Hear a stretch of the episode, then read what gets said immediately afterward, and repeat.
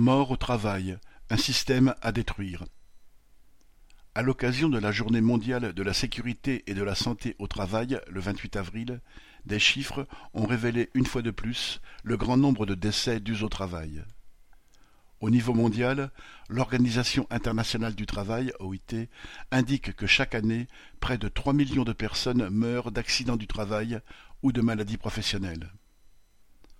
En Europe, selon Eurostat, chaque jour ouvré, citation, douze travailleurs ne rentrent pas à la maison. Dans la seule année 2019, plus de 3400 personnes sont mortes au travail dans les 27 États membres.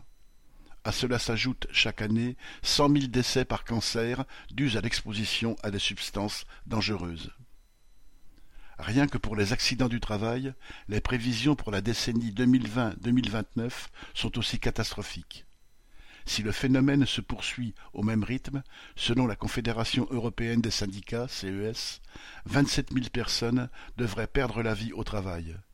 Elles devraient être plus de trois mille en Allemagne et près de huit mille en France. Elles se distinguent dans ce palmarès. Sylvie Maréchal.